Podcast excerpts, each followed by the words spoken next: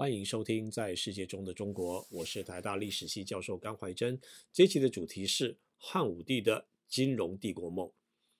中国统一的格局形成于两位皇帝秦始皇与汉武帝。秦始皇通过他的军事征服，造就了一个统一的国家。又这个统一的格局的基础呢，是战国时期各大国的存在。这些大国的形成是借由国家这个制度。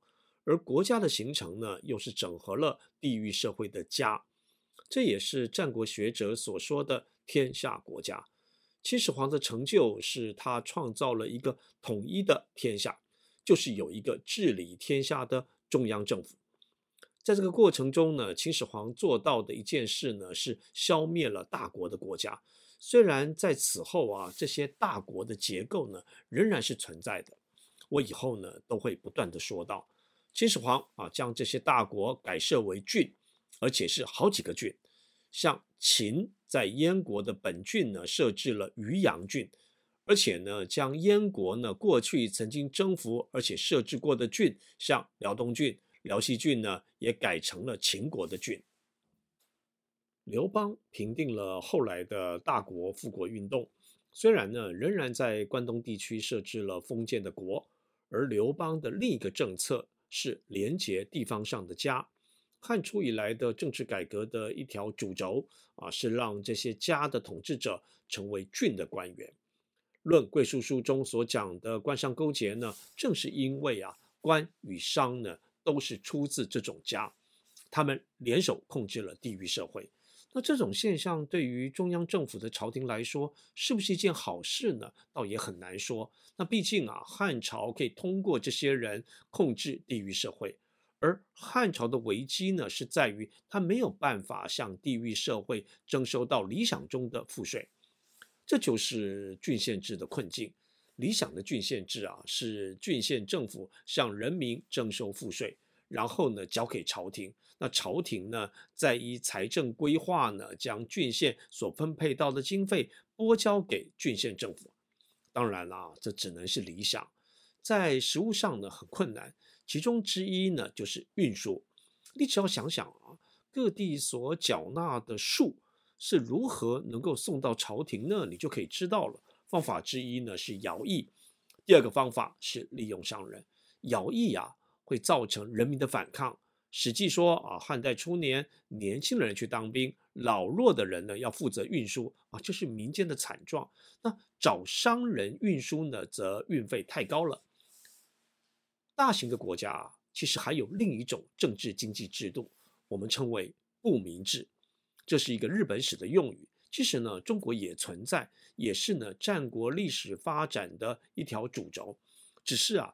战国到秦汉的国家体制呢，没有采用这套制度，让我们忽略了相关的现象。不明制的现象很复杂啊，但原理很简单。王权机构啊，会在支配的地方呢设置专业的生产团体，这是一个部。所以呢，部是一个职人团体。那专业生产呢，像是炼铁啊、织布啊、养马等等。那这样的部啊。是一个自治的与自立的政治社会的团体，但另一方面呢，它隶属于它外部的王权机构。在日本呢，就是天皇机构，有地方政府啊，也有中央政府。那部啊，它必须依协定呢，派出它的部民到中央与地方政府啊从事劳动。我们也可以说啊，这是一种赋役。好比啊，炼铁的部呢，必须要提供当地政府与中央政府呢一定的铁。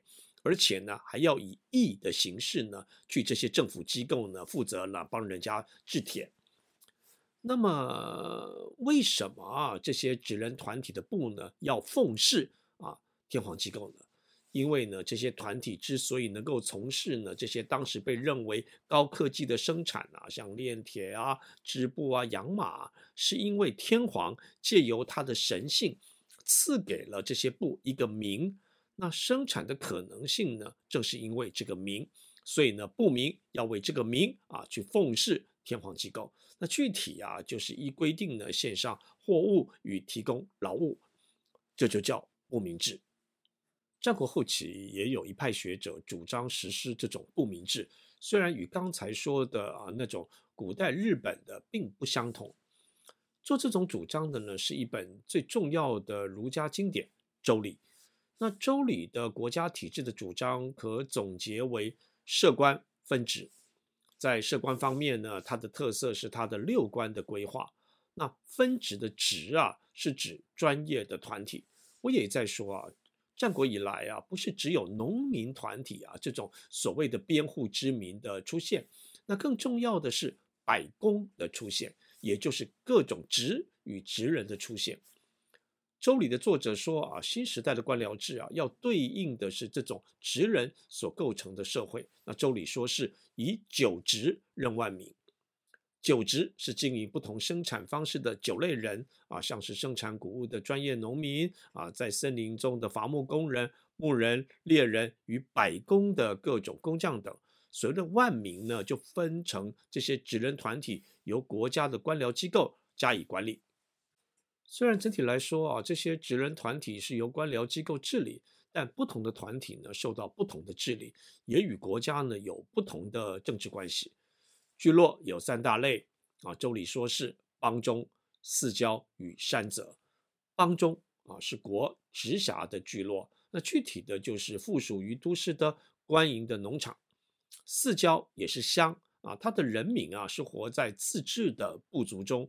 那从事以农业为主的产业，那国啊将这类部族呢也编入到行政单位当中。第三呢是山泽呢，则是所谓的野，其人民啊也是活在一个自治的部族当中，但从事以非农业为主的产业。那这类在山泽之野的职人们啊，虽不是国家直属之民，但他们仍以部族为单位呢，隶属于国家。周礼所记的，不是战国后期的时态，却是根据时态所发展出来的一种新的构想。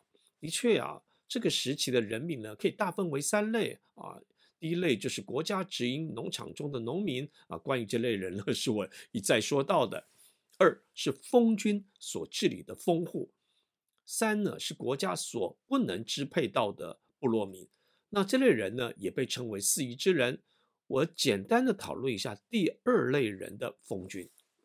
过去我们的研究呢，过度以从封建到郡县的二阶段变化来思考，而忽略了变化中的其他的现象。战国后期啊，国家宣称呢，他给合法的拥有国境内的全体的人民与土地，这表现在国家呢可以向所有的人呢去收租。那不用说啊，国家实际上是没有能力支配所有人了。那国家呢，将人民以封户的名义分封给封君。那这些封君呢，是出自贵族阶级。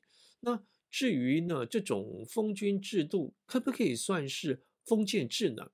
啊，至少跟我前面谈过的周封建呢，是大不相同的。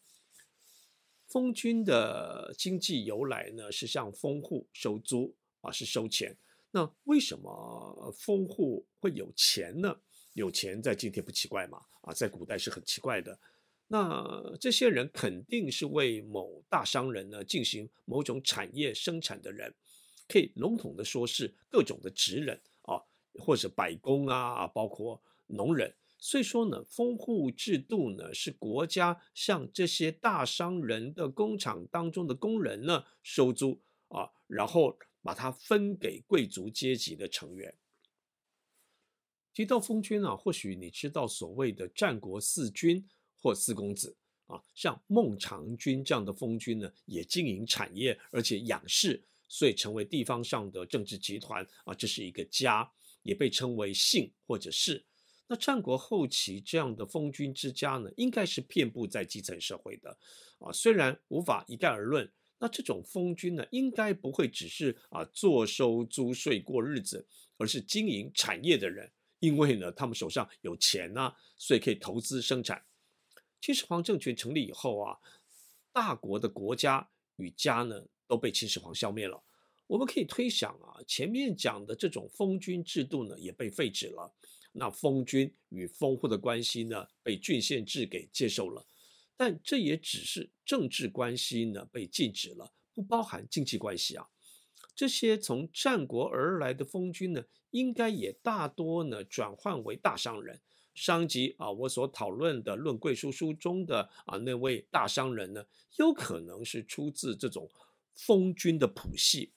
我把话题啊再来到周礼，那周礼的一大特色啊，是他对于货币的主张。当然啦，周礼呢不至于反对使用货币了，只要有交易呢，就会使用货币，所以呢不会有学说是反对货币的，只是什么货币啊，如何使用货币而已。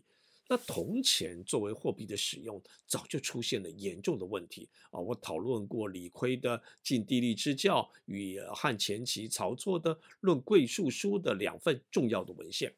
那周礼提出了另一种经济制度，那作者呢说这是礼嘛，我把它称为名分制。那或许啊，这个官营农场制呢，更是三晋啊，就是韩赵魏啊，那与秦国的现象。而周礼讲的职人团体的制度呢，更是齐国啊与燕国的制度。的确啊，战国大国呢各有不同的发展啊，只是目前的研究呢，我们还无法呢将它说清楚啊。祈诸未来吧。周礼所提的一套制度呢，可以说是部族制啊，或说是部民制。我举啊周礼中的一个官职啊，兽人啊，野兽的兽啊，兽人为例。那兽人这个官府啊，他有长官、副长官啊、办事员等二十多人，还有徒四十人。那这四十人呢，就是这个豢养兽啊的职人，而且呢，兽人的官府呢又连接到啊民间的猎人的职人团体，他们必须依规定啊提供兽人官府呢这些兽。那到了汉武帝上台，汉。嗯，已经立国一甲子以上了啊，算是兵强马壮。那国家也累积了不少财富。那在此之前，大概一个甲子之间啊，汉国家的主要念头是他要活下去。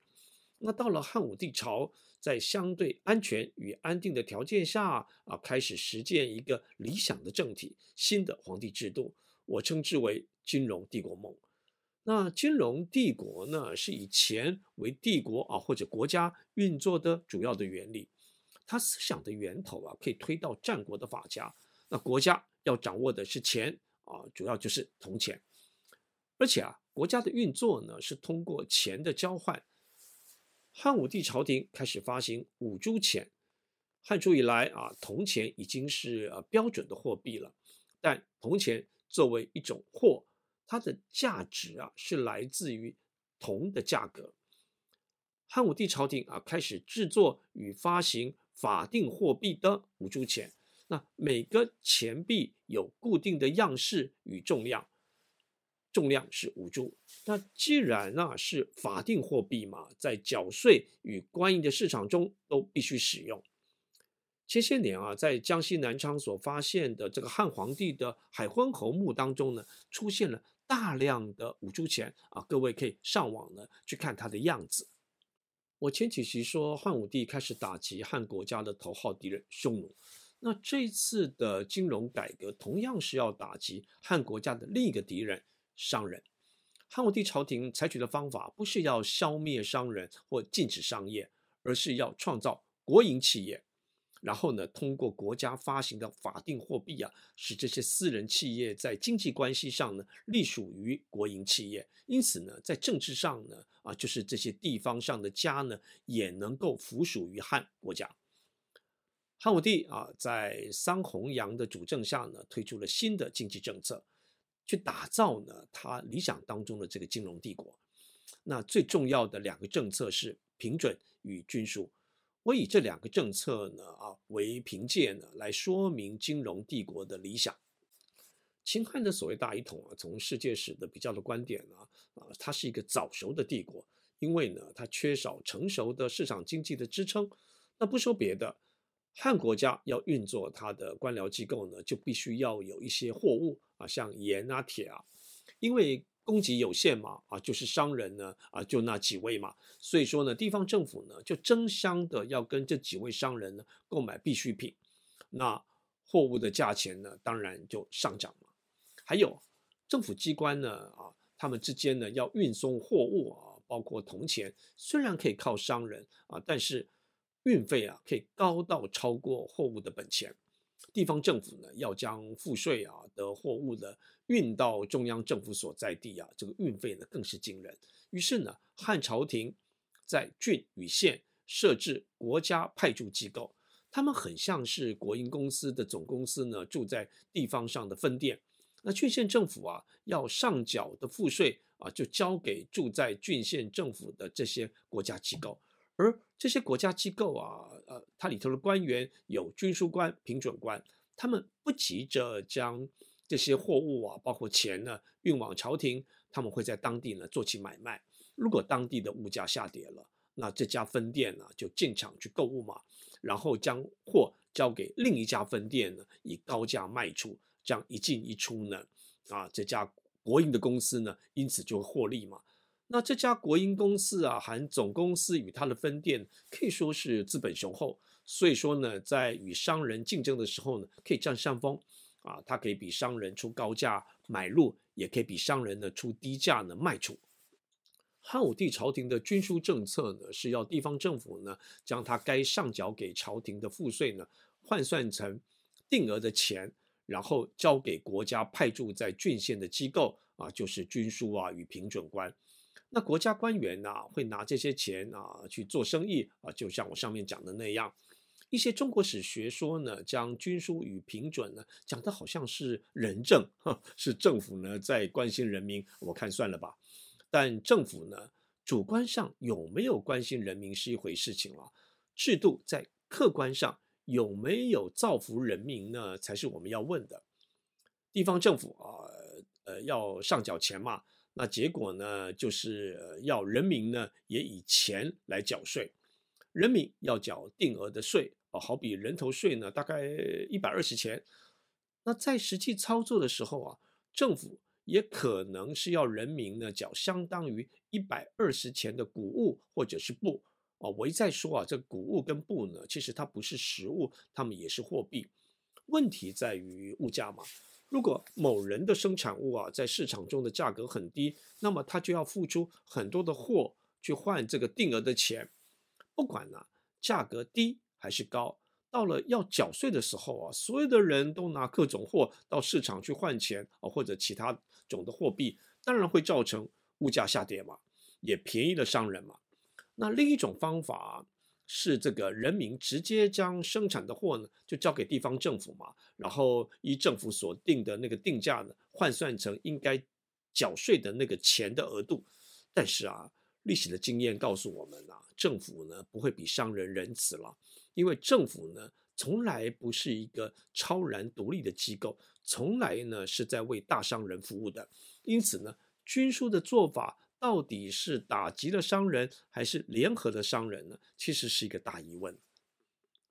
总之，汉武帝的做法是创造国营企业，让民间商人转型为国家商人，而过去的商人经营的利益呢，也由国家分享。读历史啊，不要让“国营”两个字给骗了。国营啊是一个名目，那国营企业的员工名义上呢，可以说是国家公务员，但他们的性质呢，其实跟商人没有什么不同。汉武帝只是创造了国营企业的商人。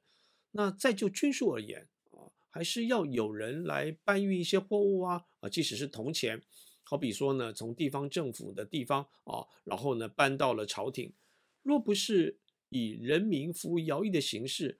那就是国家自己开运输公司嘛，来聘雇工人嘛。